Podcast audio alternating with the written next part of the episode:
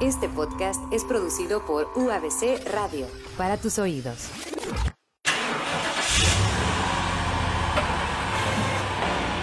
UABC Radio presenta En la carretera. Comenzamos.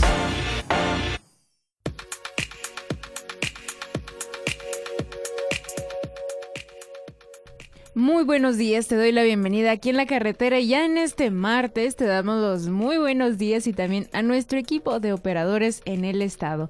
A Erika, Alex y a Joaba aquí en Ensenada, Tijuana y Mexicali. Primero unos muy buenos días hacia ellos que nos llevan hasta ti, hasta tus oídos, hasta tu reproductor musical.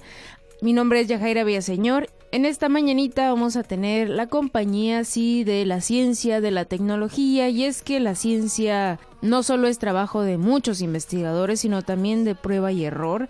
Y también vamos a hablar de la tecnología con Carlos Manuel Chi, que podríamos presumir que es docente, sí, pero también está muy involucrado con el desarrollo de tecnologías y de aplicaciones. Y bueno, por lo pronto vamos a una pausa, pausa musical que nos recomienda Javier. Muchas, muchas gracias a Javier por su recomendación musical y regresamos para seguirte platicando sobre la ciencia, la tecnología y más. Pausa y regresamos.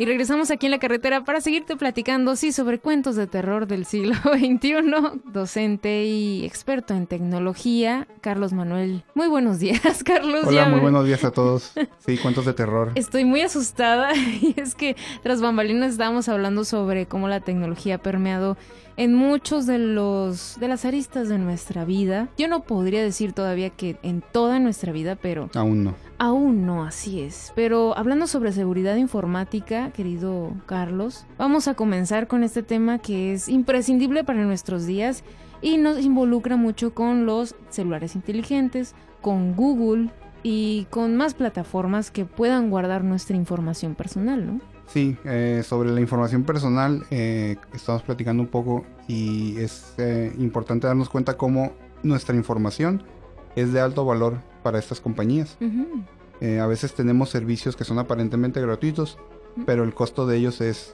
proporcionarles acceso a nuestra información. O sea, podemos decir que esta información vale más en muchos casos que el dinero que les pudiéramos pagar, por ejemplo, en una cuota de suscripción o algo así. ¿Por qué? Porque con esta información ellos lo que hacen es perfilar a los usuarios. Saben nuestro género, saben nuestra edad normalmente, saben dónde vivimos, eh, saben en algunas ocasiones cuánto ganamos. Eh, dependiendo del tipo de servicio vas a ver más o menos.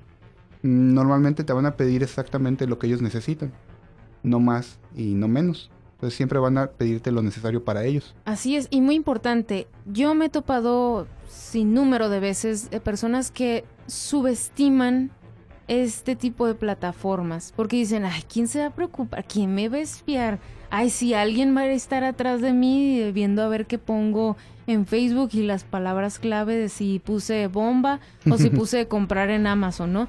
Ay, ¿quién va a dedicarse a eso? Sí, hay gente dedicándose a eso. Eh, no personalmente una persona, sino hay máquinas que ya hacen eso. Sí, y, no solamente a veces se piensa, eh, por ejemplo, en la parte del terrorismo, que están monitoreando activamente quién usa ciertas palabras para identificar posibles amenazas. Eso sí, sí es verdad, pero en los términos de los usuarios normales, no es eso lo que nos debe preocupar. Hay un ejercicio, no recuerdo ahorita exactamente quién lo hizo, eh, porque eso es un tema recurrente.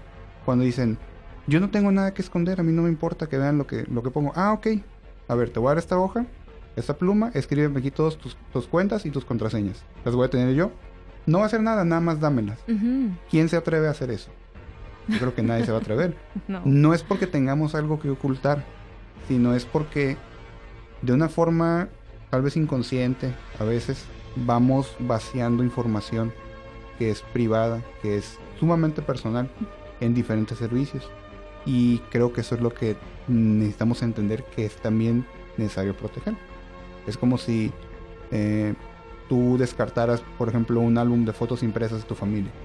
No creo que uno esté a gusto si simplemente lo deja fuera para que cualquiera lo pueda tomar. Es como regalar álbumes familiares a personas que apenas acabas de saludar o que incluso solo pertenecen a tu círculo de trabajo, pero realmente no son amigos amigos de confianza, ¿no? Ah, incluso eso. Sí, o por ejemplo, ve como si te pusieran una promo en la tienda de conveniencia que quieras. Eh, tráeme un álbum de tu familia y te lo cambio por una soda. Pues no, ¿verdad? Suena, suena ridículo, pero es realmente lo que está sucediendo con nuestra información personal, ¿no? Sí, es algo parecido.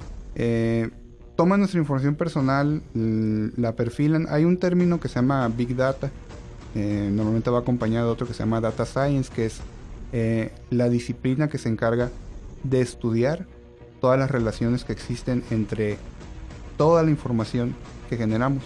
A veces uno como usuario no se da cuenta. A mí, ¿qué me puede importar que haya puesto en Twitter algo mm, sin chiste? Sí, claro. Pero alguien lo puede relacionar con lo que he publicado en Facebook eh, alguien lo puede relacionar con los mensajes que he mandado a foros públicos. O sea, juntar toda esa información, que es un proceso a veces un poco laborioso, pero técnicamente es factible y a veces es más fácil de lo que se, puede creer. Alguien puede hacer una serie de conexiones y decir, ah, mira, esta persona tiene un interés por este tema, o le gustan estas cosas, o eh, está buscando información de esto otro. Eso es algo similar a lo que hace, por ejemplo, Netflix con la información, información de sus usuarios. Analiza toda esta información para poder determinar qué producciones va a generar. Que un ejemplo de esto es el éxito que tiene la serie de Luis Miguel. Así es, Luis Miguel, sí vamos a tocar ese tema y sí vamos a escuchar un momento a Luis Miguel. No, no es cierto. Con este exitazo del chica de la, chica de la bikini, Bueno, no, realmente no íbamos a ir tan allá, pero no por nada les interesa saber nuestra opinión de ¿te gustó esta novela? ¿Te gustó esta película de Adam Sandler? No, pero si la has visto 1400 veces seguidas. Sí, y, eso es algo muy interesante en Netflix. Eh, está lleno creo que de placeres culposos y eh, a diferencia por ejemplo de Spotify que por default creo, si no mal recuerdo, hace pública tu actividad. Netflix no tienes manera de hacer pública tu actividad. Entonces tú puedes ver sin culpa alguna la película más cheesy que encuentres. si estuve la risa en vacaciones, a veces a lo mejor la ves la risa en vacaciones, muchas veces. Eh, Netflix no le dice a nadie eso, pero Netflix sabe exactamente cuántas veces ha visto cada usuario cada una de las películas que ha visto. Y no por nada es tan famosa la frase de Netflix en chill, o sea, relájate y tú déjate llevar por Netflix, ¿no? Y, y, y lo importante de eso es que toman esa información y hacen algo que para ellos eh, resultan un muy buen negocio. Claro. Disparan la cantidad de streamings de audio de Luis Miguel, la cantidad de suscriptores de ellos, la producción de memes, o sea, mueven muchas cosas con eso. Todo, todo, así, es una mega producción, ¿no? Y hablando de eso, querido Carlos Manuel Chi, la verdad que me encanta siempre tenerte aquí en, en la carretera porque hablamos de estos temas que son de ahora, ¿no? Y son de tecnología, pero que no están lejanos a nosotros como pues los super mega producciones de inventos que parecemos que futureamos más allá en el 2030 o, dos, o 3000, el año 3000, no, sino son cosas que nos están sucediendo ahorita, ¿no? Sí. Y son tan personales como cuidar nuestra información personal. Pero por lo pronto, ¿por qué no vamos a una pausa, pausa musical con música electrónica? ¿Por qué no? Para contrarrestar a Luis Miguel. Sí, para por, por favor.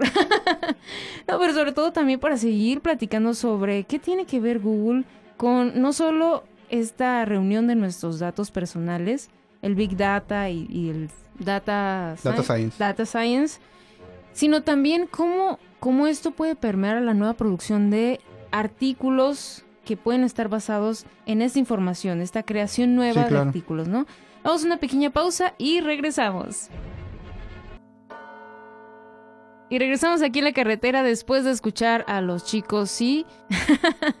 es que me acuerdo mucho de Juan Pablo de Santos, que lo teníamos aquí como un fiel acérrimo a la, a la tecnología. Le encanta, le encanta. Saludos hasta, hasta las tierras, las tierras deliciosas de Puebla. Me recuerda que también nos recomendaba mucha música electrónica y Carlos Manuel Chi aquí en la cabina. Seguimos platicando sobre esta reunión de datos que nos hacen ahora sí que eco en esto de, bueno, publico en Facebook, publico en Twitter Nunca jamás en la vida le he dicho a ninguna de estas dos plataformas que son de Mexicali, pero lo adivinan y me sugieren ahora cosas como restaurantes, como farmacias, como comercios en Mexicali. Es esta reunión, estos dos conceptos súper importantes que nos acabas de decir, querido Carlos, sobre el Big Data y el Data Science, ¿verdad? Sí, este, a veces uno no tiene que decirle específicamente eh, dónde está. Por ejemplo, Twitter tiene una opción para que le digas desde qué lugar estás. O sea, tu cuenta, tú, tú de dónde eres. Eh, igual Facebook. Pero no es necesario, tú puedes mentirle y decirle que estás en otra parte. Pero hay algo que se llama el rastreo a través de IPs que las IPs normalmente vienen de un lugar físico. Y de esa forma, por ejemplo, eh, pueden saber que estás en Mexicali, que estás en Tijuana. Entonces, el usuario puede creer que está a salvo, pero no está completamente anónimo si así lo desea. Entonces, es parte de, los conceptos que, que es necesario aprender para realmente estar protegido si uno desea mantenerse anónimo. Es como lo que alguna vez dijiste creo que lo recuerdo de que tú nos comentaste, es como la huella, ¿no? Es dejar tu, tu huella en el mapa este digital, ¿no? De las redes, de, todo Internet. Así es, y, prácticamente cualquier aplicación o cualquier servicio en línea va a obtener tanta información de ti como pueda. No es necesario que le digas quién eres con que hayas hecho inicio de sesión. Por ejemplo, en Google, si tú abriste Gmail en una pestaña y haces una pestaña nueva para hacer una búsqueda, esa búsqueda sabe quién eres. ¿Por qué? Porque tiene sesión iniciada en Gmail, que es de Google. Entonces el buscador de Google tiene tu sesión iniciada. Entonces, eh, así es como se va recolectando poco a poco toda esa información. Y específicamente en el caso de Google, eh, fue algo un poco controvertido esta última semana, porque se filtró un video donde ellos mm, detallan cuál es su plan para los próximos años. El video es de 2016, pero se filtró apenas la semana pasada, me parece donde ellos detallan un, plan de penetración total en la información del usuario, a tal grado que puedan ayudarle, por ejemplo, eh, a tomar eh, decisiones sobre qué artículo comprar, en una forma de superposición en el celular, una aplicación eh, específica para esto, que te va a decir, ¿por qué no tratas de comprar esto? Por ejemplo, si dices tú, es que yo quiero apoyar comercio, negocio local, entonces esa aplicación está sobre tu pantalla y te dice, ah, trata de comprar esta opción. ¿Por qué? Porque detecté que es local. Eh, eso lo lleva un, paso más. Y por ejemplo, estamos platicando el caso de decir, ah, es que quiero bajar de peso, ayúdame a bajar de peso. Ok, eh, te puede sugerir a través de esta aplicación tipos de báscula. ¿Por qué? Porque tiene acceso a Amazon, a eBay, a un montón de páginas. Entonces te dice, mira, por tu perfil, tus gustos, tu edad, todo lo que es perfilar a una persona, te sugiero estas básculas. Si el usuario llegara a decir, sabes que no me gusta ninguna de esas, el, plan es que ellos tengan la capacidad de decir, ok, no le gustó ninguna de estas, qué es lo que le gusta al usuario según su perfil, le voy a proponer un diseño. Y aprovechando los avances en impresión 3D, en este, las herramientas de cálculo numérico, diseñan una báscula con tu gusto específico, le ponen precio y te la sugieren. O sea que si yo en mi imaginación estoy buscando, en este ejemplo, ¿no? De quiero bajar de peso y quiero medirme todos los días para sentirme más culpable, quiero una mm, báscula que sea así, de tal tamaño, de tal precisión, pero no la veo ni en Walmart, bueno, ninguna de estas eh, tiendas comerciales o no tan comerciales, pero que, que tiene acceso a esta plataforma de Google Ah, me dice, ah, no te convencieron, bueno, tú dime qué es lo que le quieres en esta...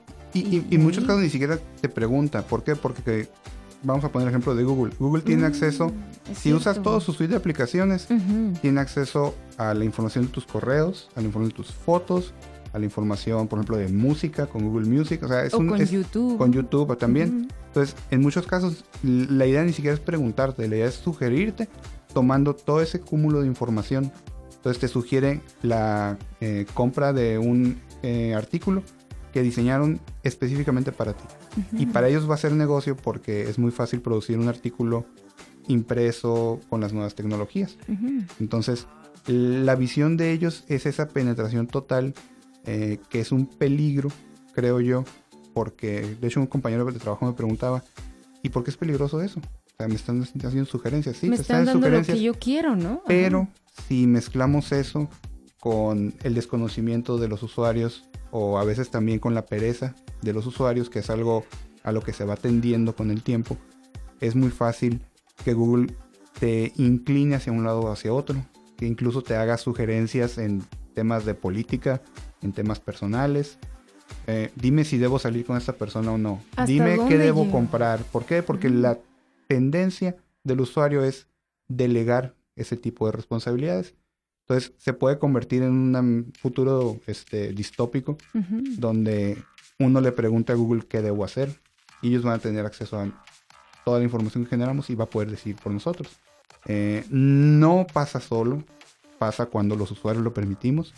Eh, por eso creo yo que es muy importante fomentar el pensamiento crítico.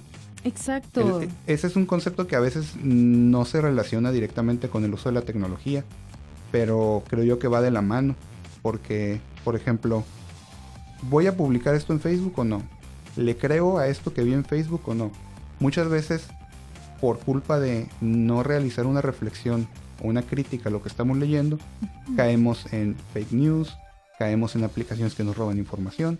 Entonces creo que la base de, cómo combatir esto, porque no es malo que la tecnología avance, es malo que le permitamos que avance más de lo que la entendemos y la usemos sin entenderla. Así es, por eso no estoy nada de acuerdo en esta frase muy famosa que dice eh, ignorance is bliss, ¿no? Como la ignorancia es la felicidad. Es la felicidad, porque claro que no, con la información tú puedes crearte, con base también en la crítica, este tipo de personalidad que pone en duda todo, ¿no? O sea, también es válido y no es que no quieras creer en nada, más bien que estés bien informado para tomar mejores decisiones y estar a salvo, ¿no? De sí, todo esto. Sí, creo que a veces se confunde el cuestionar o no creer de primera mano en todo con ser un Contreras. Así es. Y es muy fácil que los demás tachen de Contreras o digan, ay, viene este que está enfadando.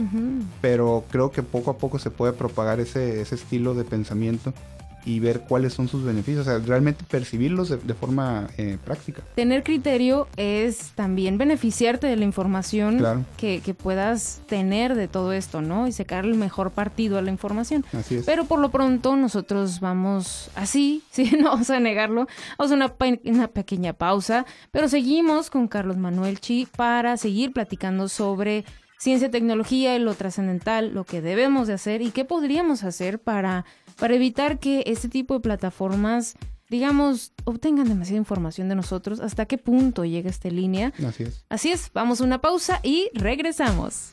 Y regresamos aquí en la carretera para seguirte platicando así sobre ciencia y tecnología en manos y en voz, claro, de la gran compañía de Carlos Manuel Chi, que es nuestra guía también para este tipo de de lidiar con la tecnología. Sí, sabemos que hay tablets, sabíamos que estamos hiperconectados. Los que estamos acá en, la brecha digital tendente a, la tecnología, al consumo de YouTube, de Facebook, de Twitter, cuántas aplicaciones no hay más para compras en línea. Pero también está este otro lado, el, como lo dirían con Black Mirror, el lado oscuro de la tecnología Sí, que es el robo de la información, los virus. Bueno, Carlos Manuel Chi está aquí, sí. No como el superhéroe, pero sí para, digamos, sugerirnos algunas, algunos tips, algunos consejos para pues, no caer en esto, en este lado oscuro. Sí, hablando ahorita del pensamiento crítico, de, de reflexionar y de cuestionar lo que estamos viendo hay unas formas eh, muy simples que podemos empezar, por ejemplo, de lo más cercano, por ejemplo, en el caso de Facebook. Me ha tocado ver que algunos contactos míos comparten páginas falsas de comunicadores reconocidos. Por ejemplo, Carmen Aristegui, que tiene su fama, buena o mala, como la quieran, pero tiene su fama. Eh, hay una página que tiene su nombre y su foto, pero no es real y comparte publicaciones como si fuera la persona quien eh, de, Carmen que lo está haciendo. La figura pública. Ajá, la figura pública. Eh, por ejemplo, las figuras públicas normalmente tienen cuentas verificadas, tanto en Twitter como en Facebook, que tiene una palomita por un lado. Eh, de entrada es una, un reconocimiento visual que no podemos obviar. Entonces, mm, un primer ejercicio pudiera ser hacer una revisión de las páginas a las que seguimos para saber cuáles son reales y cuáles no. Eh, cuando vemos una página que no es real, la recomendación es eliminarla. ¿Por qué? Porque es muy fácil darle compartir a cualquier cosa que hagan. Y si no tenemos presente eso, podemos estar eh, propagando información falsa. Y ese es el, el, problema, que uno mismo crea al compartir información que no es real. Seguir con la cadena de ignorancia, ¿no? Así es. De malinformación. Sí, sí, sí, de seguir desinformando a las personas. Este, ese es un primer paso. Segundo paso, a veces conocidos, contactos de nosotros comparten noticias. Eh, se ve la noticia y creo que esa es el, la sugerencia desde que yo he dado clases, que me pasaba con los alumnos, no leemos. Leemos las primeras palabras y hasta ahí llegamos a veces. Entonces... Y sucede mucho cuando también son las sugerencias de los celulares inteligentes. Hay un cierto tipo de orden de presentación de algunas noticias del día, ¿no? Las noticias del día. Y dependiendo también de lo que le has dado like o publicado o visitado en YouTube o en diversas plataformas, te lanzan información sobre, pues no sé, los videojuegos que ya has jugado, qué es lo nuevo, ¿no? Pero también en la cuestión de la política hay unos títulos que nada que ver con el contenido de la nota, ¿no? Sí, eso se llama clickbait, que es como el, anzuelo o la carnada para que hagas clic. Sí. Eh, entonces, por eso es muy importante leer completo. En el caso de Facebook, te, proporciona una previsualización de la, de la página, donde se ve normalmente el encabezado, una foto si tiene, y abajo se ve la dirección de la página. Es muy importante leerlas, al menos el encabezado y la dirección de la página, para saber a dónde te está mandando realmente eso. Si es un portal de noticias reconocido, bueno, pues seguir el enlace y leerlo. Pero no quedarse con lo que, con lo que alcanzó a leer uno nada más en, en, Facebook. ¿Por qué? Porque eso del clickbait es algo súper común en los portales de noticias, desafortunadamente, porque los portales se manejan por visitas. Entonces, constantemente están buscando la manera de que la gente entre al, artículo de noticia. No les importa si lo leen, no les importa si es fidedigna la información, si es buena, si es real eh, completamente. Lo que les importa es que entre para justificar que están siendo visitados. Entonces, esa es otra parte muy importante que necesitamos este, verificar en el caso de las noticias cuando las estamos consumiendo y nos ayuda a reflexionar sobre eh, la información. Sí, es, por ejemplo, eh, plataformas como de algunos medios de la KPBS o la PBS más bien, ¿no? Que son plataformas que no son basadas o no presentan información con base en publicidad, o sea, no hay empresas de por medio que den apoyo ni monetario ni nada. Entonces, de alguna forma tienes una fuente de noticias, digamos que limpia para decir, bueno, entonces de aquí puedo tomar noticias que tengan información verificada y, y fidedigna, ¿no? y aún así formarte un criterio para decir, a ver, a ver, a ver, pero entonces, ¿qué información me están diciendo tal cosa con tal aseveración? Es este tipo de, favor que nos podemos hacer a nosotros mismos para no caer en trampas, ¿no? Así es, si quieres, para, para terminar ahorita, para cerrar, ayer yo eh, asistí a un webinar de periodismo digital y ahí dicen dijeron una frase sobre el, tratamiento de la información. La información, por ejemplo, si tú consultas una base de datos de transparencia, debes tratarla igual que como tratas a una persona. O sea, no vas a creer por defecto en, eso que estás consumiendo de información. Hay que contrastarlo, hay que investigar un poco al respecto para saber si ese testimonio que se están dando es real. Creo que es lo mismo en el caso de la información que consumimos a través de noticias hay sitios como KPBS, NPR, que son eh, portales que están en Estados Unidos, que ellos no comprometen la información en el sentido de que no están supeditados a un patrocinador, a un este anunciante. Eh, pero de igual manera hay que leer la información, no hay que darla por hecho, hay que consumirla por completo, asimilarla y formar nuestro propio criterio. Desafortunadamente la mayor parte de la información eh, está en inglés en esas páginas. Hay algunos casos en, México que, por ejemplo, para este ciclo electoral que va a surgir en este año, se hizo la página que se llama verificado.mx, donde ellos normalmente están rastreando todos estos eh, temas que salen, por ejemplo, que si este se robó aquello, yo lo vi en Facebook, ok, ellos lo, revisan, buscan las pruebas de un lado y de otro y te dicen, mira, aquí está la información, esto no es verdad porque aquí están las cosas. Así es. Entonces, ese tipo de prácticas creo que es lo que hay que fomentar. Así es. Y bueno, querido Carlos Manuel, si alguien quisiera platicar más a fondo sobre la seguridad informática, sobre virus o sobre fantasmas informáticos, ya estaremos, claro, pasando toda la información, los enlaces de tus comentarios también, de lo que acabamos de hablar y de las noticias en las que también nos basamos para decir este tipo de cosas. Pero también si alguien quisiera hablar contigo más personalmente, ¿cómo podrían encontrarte? Pueden mandarme un mensaje de WhatsApp al 686-353-9466 o pueden entrar a mi página que es carlosmanuelasesor.com. Ahí están también las formas de contacto o con el mismo nombre en, Facebook y pues cualquier cosa en que pueda ayudar.